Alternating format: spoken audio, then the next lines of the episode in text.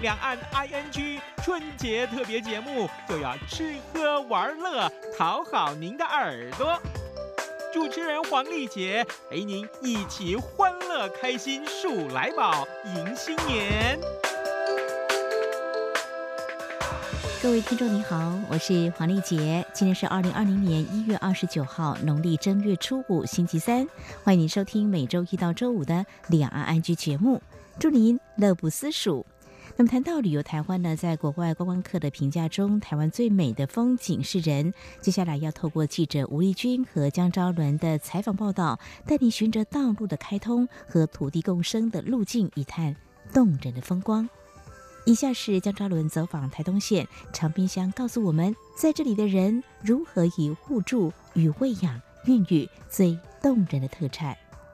台东县长滨乡原名加子湾，阿美族语是瞭望的意思。依山傍海，东临太平洋，拥有美丽的自然生态环境。不过因为没有铁路经过，交通不便，往往容易被旅人忽略。但如果愿意停下来驻足，却是个相当适合慢活的乡镇。走在长滨街早市，短短一条街却生机蓬勃。由于在长滨生活的主要族群阿美族占很大一部分，因此随处可见异豆、海螺、海菜、野生小苦瓜、腌渍物等阿美族特色食物。做生意是其次，大家聚在一起，更多是聊天打发时间。面对外地来的旅客好奇的眼光，阿美族妇女们总能发挥天生幽默感，让简单的问候也能充满笑声。长达十年时间都在中国大陆打拼的 Vivian，为了家人，四年前决定回到长滨常住。因为喜欢吃甜点，就开了长滨唯一一家面包店。他的生活哲学是 Happy for nothing，无所事事的快乐。虽然是做面包，但每天只做自己当天想吃的面包，没有压力。如果卖不完，至少自己可以解决，一点也不浪费。被戏称是长滨夜店的考察地，卖茶也卖特调酒。老板凯利也是阿美族人。跟妈妈学酒酿，提升部落饮酒文化。他说，他的店不是开来做生意的，是提供大家聚会聊天的地方。雨水之环民宿管家巧云，白天用巧手提供女人丰沛的早餐，晚上则化身倾听者，倾听女人的生命故事，也分享在地部落文化与故事。日复一日，乐在其中的心情从未改变。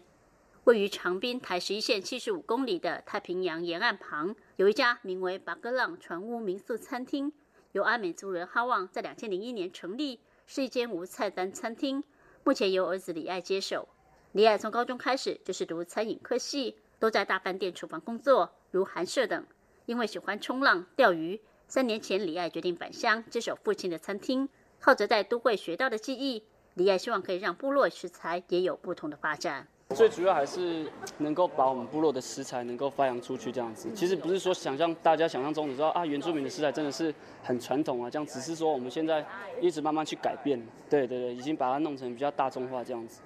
从高雄搬到长滨的小佑，也在长滨街上开了一间城市商店小屋子，提供餐点服务。因为重视环保，小佑不提供一次性外带餐具，而是提供店里餐盘作为外带餐具，客人吃完了再归还就可以。刚开始大家都还觉得有点麻烦，但久了大家也都习惯了。最让小佑开心的是，每个外带的餐盘最后都完整归还，一个也没有遗失过。除了提供餐点，小佑也将空间提供出来作为分享场域。有时是路过旅人借宿一晚，有时则策划儿童阅读活动、电影放映，或是一些讲座、音乐会，邀请在地人自由参与。小佑说：“这就是长滨可爱的地方，人与人相互影响，相互分享。”生活原来可以如此悠闲。时候是希望很多当地人，他们很可爱，像有个池大哥，他对环境很喜欢，然后他就在这边，有时候跟大家分享。因为我们都觉得说，这个是可以被炫，就是互相影响的，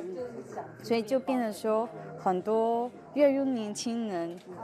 开始看到说，原来台湾有这样子的一个。步调生活，他们不会再觉得说哦，长滨好无聊。所以我们透过这样方，让当地人跟新朋友可以建立，然后觉得这是一件很棒的事情。来到长滨，还可以发现到一个特殊文化，就是互助精神，在这个偏乡小镇充分体现。长光部落新希望广场是由一群返乡青年负责营运，提供旅人部落风味餐，还有腌丝物体验，还找来族人协助耕作，提供平台贩售老人手工艺品。希望创造在地年轻人就业，让老人有所用。他们也会收到来自其他店家，如烤茶地老板凯利免费提供的酒酿足料，还有 Vivian 的好吃面包赞助，让旅人饱足的同时，也感受到长滨相互扶持的人情味。原本在台南正生街开店的耀威，今年初到长滨街开了一家独立书店书周，除了卖书，还提供换宿的方式，邀请旅人担任店长，并将所有店内活动交由不同店长策划。随着店长个性不同、出生地不同，为书店带来多元特性。像是十一月的店长是香港人，书店就可以看到关于反送中的讯息。耀威说：“就用至少七天的方式去去经营换宿这件事情。那呃，这个做法后来得到很大的回响，因为可能很多人在原本的工作场域是很寂寞的，或者很想要转换他的工作跑道，或者想要尝试看看偏乡生活，或者想要尝试看看当一个独立书店老板的滋味。”所以就很多人就就来了。那今年大概目前排起来，今年是三十五位店长，呃，来这边换书。那在这边呃换书的店长，呃，带给书店很不一样的滋味。因为我们附近很多邻居会因为不同的店长，所以就到书店来。姚威说，他一直希望到最不容易到达的地方做一些不容易的事。在长滨开独立书店圆了他的梦。他最喜欢长滨的地方，就是这里的人并不希望观光化。他们只想好好生活，也因为在地资源不多，交通不方便，所以很多时候大家都是互相帮忙。像是他的书店偶尔会办免费二手市集，提供大家交换日常所需；有时也会办音乐会，或一个人说故事，交换一个人唱歌。这种相助、互相喂养的模式，是他认为长滨有别于其他乡镇最大的魅力。从小生长在都市的阿祥，来到长滨后也有同样的体会。阿祥原本是新竹竹科新贵，娶了阿美族女孩。八年前，为了一场岳父想要返乡的心愿，决定试着回到长滨发展。他买了一大片农地，开始当起了农夫，插秧种稻，还在当地利用废弃货柜自己设计建造了属于自己的房子，开启小酒馆，取名和多，也开放空地让人露营，享受一眼瞭望绵延丘陵以及远方太平洋的美景。阿祥说，河多除了指稻禾很多的意思，另外也因为和多两个字加起来就是移动的意思。代表他目前仍必须往返东西部的情况。来到长滨，阿祥说，因为处于边陲地带，资源少，除了自己动手做，很多时候必须靠彼此相互支援。若有旅人造访他的店想订餐，他就会请阿美族厨娘凤美带领妇女团队策划部落风味特色菜单，满足旅人的胃。正是这种互助精神，让阿祥真正感受到何为生活。长滨的人其实大家都互助，因为长滨永远，长滨其实就是一个南北都是最远的地方，我们就只能靠自己。那每个店家没有多余钱，请多余的人力，所以就是很多都是校长兼壮中，对，所以就是有任何活动大家合作。那你看我们刚刚那些部落的厨娘那些妇女们，就是大家一起合作，对，所以其实我觉得这种互助，这个其实我觉得这在都市感受不到。这几年政府积极透过地方创生，希望让乡镇发展出各自观光产业，但生活的人才是主体。生活风格也可以是一种卖点，在长滨一样有太平洋、丘陵、稻田美景、梦幻金刚大道，以及临近石梯坪世界级地址等，还有东海岸首家法式料理 Sinasira 二十四等知名观光景点。但因为地处边陲，让这个乡镇有与世隔绝的幽静，没有那样的喧嚣。长期协助长滨的公益平台文化基金会，很早就开始投入协助当地观光产业发展。最近也准备导入运动元素，结合慢活、健康、酷老，为长滨观光开发新的可能性。东海岸国家风景管理处也开始盘点长滨特色，希望借由生活风格挖掘出长滨 DNA，打造无感体验的地方观光模式。或许在不久的将来，长滨也能成为不一样的地方创生典范。中国电台记者张昭伦，台东长滨采访报道。哦，鸡，哦，猪。哎，小老鼠呢？我来了，金鼠年央广群星来报喜。台湾最有 feel 的声音就是 RTI 中央广播电台，我们是 Jade。这里是中央广播电台，听众朋友继续收听的节目是《李昂安居》，我是黄丽杰。在今天春节特别节目，我们来谈台湾好玩的地方。接下来，全长四十公里的台九线南回公路拓宽改善工程，历时有十七年。终于在去年耶诞夜前全线通车了，它大幅缩短台东往返屏东的距离，单趟车程也较行驶就南回省下有三十分钟。那么更重要的是，从这条串联南台湾和东台湾的生命线不再动辄断线了，也让当地居民无论就学、就医、就业都不用再饱受很难回家的南回公路的折腾。我们接下来是记者吴丽君的采访报道。南回公路是东台湾往返南台湾的重要干道，自台东市沿台九线一路蜿蜒而下，行经太马里、大武乡、达人乡之后，穿越中央山脉，衔接屏东的狮子乡，最后抵达方山乡的风港，全长约一百公里。两千零九年莫拉克风灾摧毁南横之后，南回公路更成为南回铁路之外，华东往返高平的。唯一生命线。也因此，这唯一的生命线每天的交通量高达一万多小客车流量，导致已经够迂回难行的道路，经常因为一场车祸就大排长龙。公路总局第三区养护工程处甲仙公务段副段长叶梦东回忆，他在二零一五到二零一八年担任大武站站长时的情景。他说：“尤其大型车翻车啊，或者比较重大事故，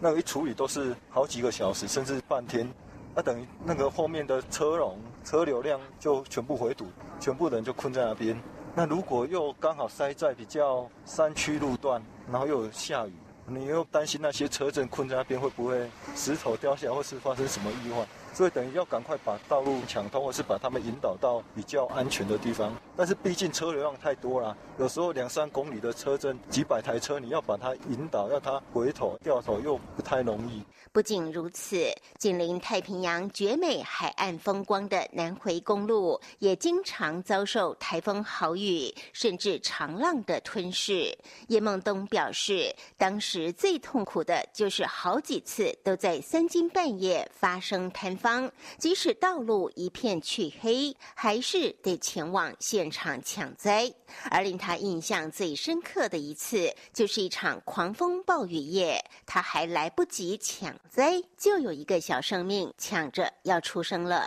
叶梦东说：“印象深刻就是一样，就是下雨天，然后半夜一个边坡整个坍方下来，然后到半夜大概十一点多，快十二点。”然后到现场的时候是一片漆黑，只看得到前面是有石头不断在掉。那两边的车子已经排了好几公里，而且当时还有一个孕妇说她快生了，那刚好就困在那个半路上，所以很紧急啊。就那时候刚好雨停了，那我们就搀扶他勉强徒步越过那个摊房，把孕妇送到另外一部救护车接驳到台东去。为了让南回公路不再百转千折、柔肠寸断，台九线南回公路拓宽改善。工程自两千零二年起开始规划环评，直到二零一一年正式动工。历时十七年，投入新台币两百二十七点五亿元，全长四十五点六公里的新南回，终于在今年下半年由北而南，从香兰金轮段、金轮大鸟段到安硕草埔段，分三阶段陆续开放通行，并于十二月二十三号举行全线通车典礼，也让香兰到草埔原长五十四公里的道。道路缩减八点四公里，一个半钟头的车程也缩短为一个小时。全新的南回一现身。就令人惊叹连连。以率先曝光的金轮大桥为例，由于跨越金轮溪口，依傍大武山以里而下，蔚蓝的太平洋与远方的天色就在眼前交融，置身其间，宛若一尾游龙踏浪而过，逐云而去，令人心旷神怡。也因此，立刻被网友封为台湾最美的高架桥。随后更被票选为台湾十大最美公路第三名，之后安硕高架桥。也因为采用各种避免破坏原始山林的生态工法，将南回从海岸线带入山区的草埔隧道，而被誉为一条隐身山林的蜿蜒巨龙。如此绝美的山海道路工程背后，则有说不完的艰辛。公路总局西部滨海公路南区临时工程处工程科科长罗国峰说：“为什么它难？第一个，我们要首先顾住台九线不能被封闭；第二个，它的边坡是陡峭的，我在开挖的过程中，通路人不能受到任何的影响，而且要兼顾施工的安全，所以我们只能先做完坡。”再来开挖下面的悬崖，那这个悬崖在做的过程中，因为它不能让大型的机具就直接站在上面，那是有风险的，所以我们要争取这个施工的空间，同时我们要维持它的畅通。而最后完工的草埔隧道，更由于行经地质破碎的剪裂带，导致隧道开挖过程中历经了多次抽滩，抽滩量达一万两千多吨，最大出水量甚至每分钟十三点五吨。罗国峰说：“这个隧道在施工的过程中经历了三十六次的抽摊，那我们在施工之前是不是做了很多探测？是。”为什么它还是会抽摊？因为当你用一个点去探测的时候，你不见得知道它的周围是什么，所以我们还是经历了很多的苦痛。当我们的油水开始掏刷、夹带碎石出来，然后慢慢转为浑浊，这个就是我们当初做隧道最不愿意看的，因为最后就是抽摊。西滨南工处处长江金章也表示，隧道开挖顺利的时候，一个月可以前进一百多米；一旦抽滩，就可能前进一米又倒退十米，一个月可能进度只有十几米。有趣的是，对于挖隧道的坑夫来说，有个不能说的潜规则。就是女性进入，不过草埔隧道的工地主任郑静玲却打破了这个规则，成为台湾第一个女性隧道工地主任。郑静玲说：“目前喷夫还是会有这样的禁忌啊，因为毕竟隧道发生抽摊事件或者有一些意外，他们一停就是停好几个月，对他们家计都会产生影响，所以他们还是不喜欢女孩子进入。”有些工班看到我进来，他还是会跟我讲说：“你可不可以不要进来？” 可是也不能说他不让我进来，我就不进来，因为我像前面发生抽摊，我还是得去了解后面计划要怎么改善，要怎么再往前进，所以还是需要进来。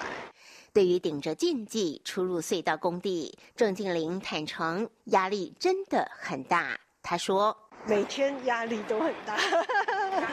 主要这个案子也是很赶，然后地址真的不好，然后当然你负责工地一个主管的工作，每天两三百个人在里面工作，任何人发生任何事件都跟我有关系，其实压力真的非常大。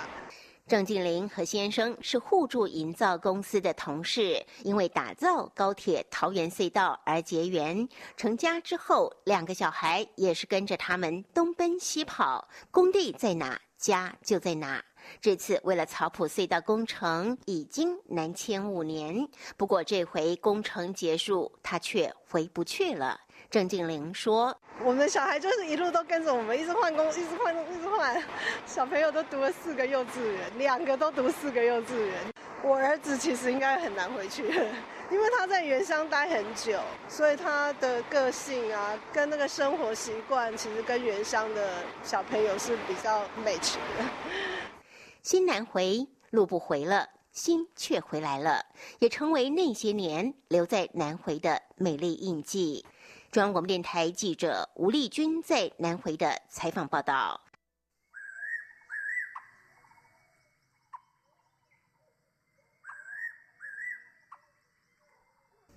这里是中央广播电台，听众朋友继续收听的节目是两岸居春节特别节目。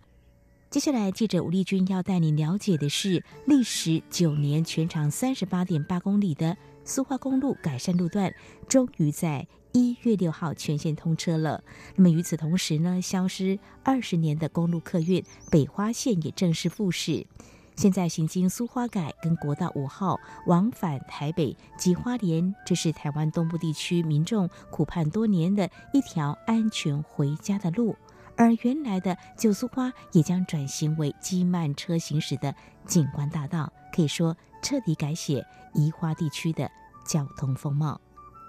苏花公路肇建于一八七四年，清同治时期，以兵工沿着陡峭的山壁修筑出宽约一米的人行道，起自宜兰苏澳，南起花莲泰鲁阁。一八九五年甲午战争后，台湾割让给日本，日本又持续往南修筑，终于在一九三二年完成全长一百公里的临海公路。不过当时这条条临海公路仅能通行小型车辆，而且沿线有许多急弯陡坡。直到一九四五年台湾光复后，苏花公路由公路局接管，才开始逐年改善。从初期路宽仅三点五米，大客车需单向管制通行，到一九七四年起，陆续将道路拓宽为六点五米的双向车道，最后。在一九九零年正式解除行车管制，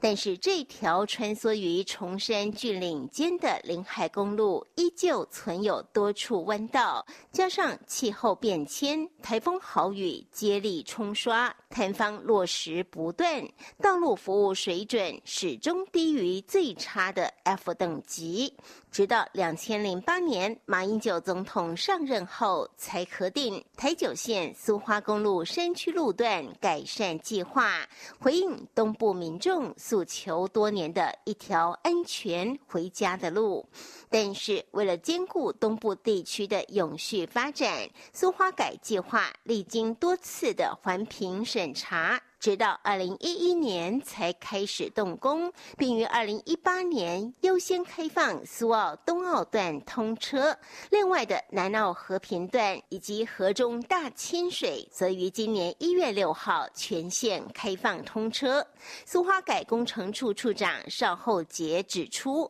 苏花改改善路段全长三十八点八公里，其中包括总长二四点五公里的八座隧道，以及总总长八点五公里的桥梁，总经费新台币五百五十一亿元。改善完成后，苏花公路也大幅缩短十八点六五公里。邵厚杰说：“原来我们苏花公路从苏澳到崇德大概是七九点二公里，我们所谓苏花改是改善原来的苏澳到东澳、南澳到和平、河中到大清水这一段原长是五十七点四五。”改善完之后是三十八点八，也就是缩短了十八点六五公里。十八点六五公里加上原来未改善的二十一点七五，所以苏花公路从一月六号之后会从原来的七十九点二变成六十点五五公里。也因此，公路总局预估，今后台北到花莲的车程也将因此大幅缩短三四十分钟。至于原来的苏花公路，则改名为台九丁线。公路总局也在这一段期间持续改善边坡弯道，增设护栏、明隧道以及预警系统，成为专攻短途以及机慢车行驶的景观大道。值得一提的是。苏花改通车后，其中有古音桥串起的观音隧道和古风隧道，全长十二点六公里。仅次于国五雪山隧道的十二点九公里，成为全台第二长的隧道。而这条隧道不仅在开挖初期就挖到汉本遗址，导致工程无法顺利进行，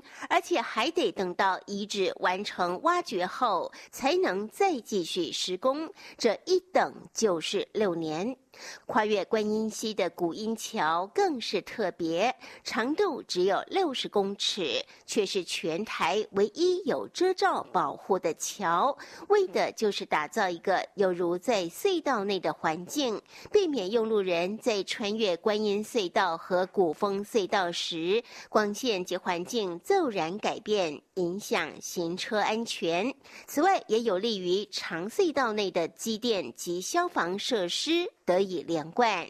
台湾世熙公司苏花改南澳和平建造工程处经理王富汉指出，苏花改在施工过程中，为了友善环境，做了许多努力，包括开辟隧道时，不是从洞外往里面打，而是从洞内往洞外开凿，以减少坡面开发。而古英桥完工后，首先享受到苏花改便捷的。其实是一批猴子。他说：“前一阵子我们在已经完成的古英桥上面哈，有些猴子在走动。当然，我们这边的猴子野化的程度比较高。那他们除了会利用我们这个当通道以外哈，有时候会在我们当时封门还没封起来的时候，跑到我们的工作面去干什么？上厕所。所以，我们当我们看到猴子哦这样跑来跑去是很可爱的。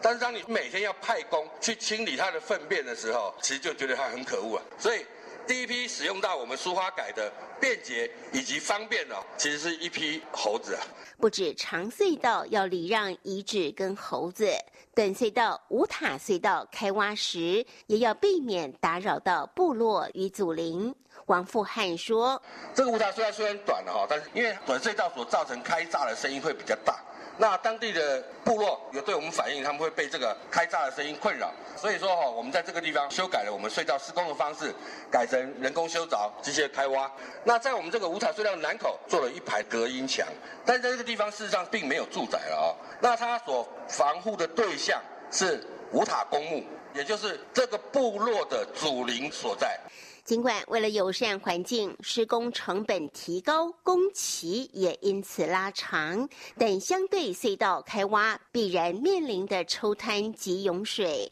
那些其实都不算什么。尤其大南澳变岩区是属于比较古老的地层，不仅褶皱多。地质也相当破碎，施工单位在施工期间历经大大小小的抽摊事件，国风隧道更在二零一七年十月。创下抽滩一万立方米的惊人纪录，瞬间土石泥流从洞口倾泻而下的画面，至今看来依然令人触目惊心。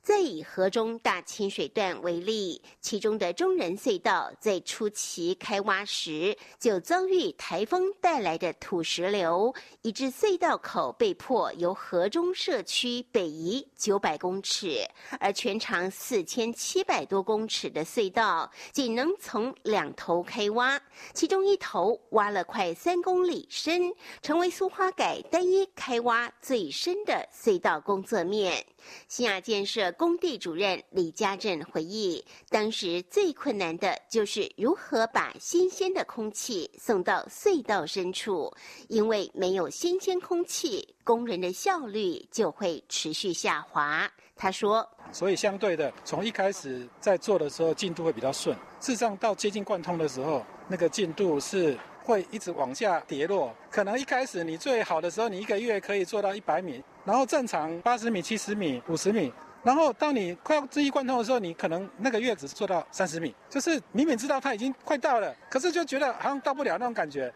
此外，最后一个贯通的人水隧道，则因为经过泰鲁格国家公园，在环评要求下，成为苏花改唯一的单孔双向隧道，而且只准单向由北往南开挖，不仅让人水隧道成为省道公路最大的隧道，开挖的工作面。也长达二点九公里，而且考量人水隧道两端机车族众多，因此隧道内特别规划机慢车道，以利当地居民交通往返，成为苏花改唯一可行驶机慢车的隧道路段。克服重重考验，苏花改终于全线通车，打通宜花地区的人都二脉。与此同时，消失二十年的公路客运北花线也随着苏花改全线通车正式复驶，行经苏花改与国道五号。往返台北及花莲，公路总局表示，自此搭乘公路客运环岛旅行，甚至渴望在二十四小时内无缝接轨。中央广播电台记者吴丽君在苏花改的采访报道。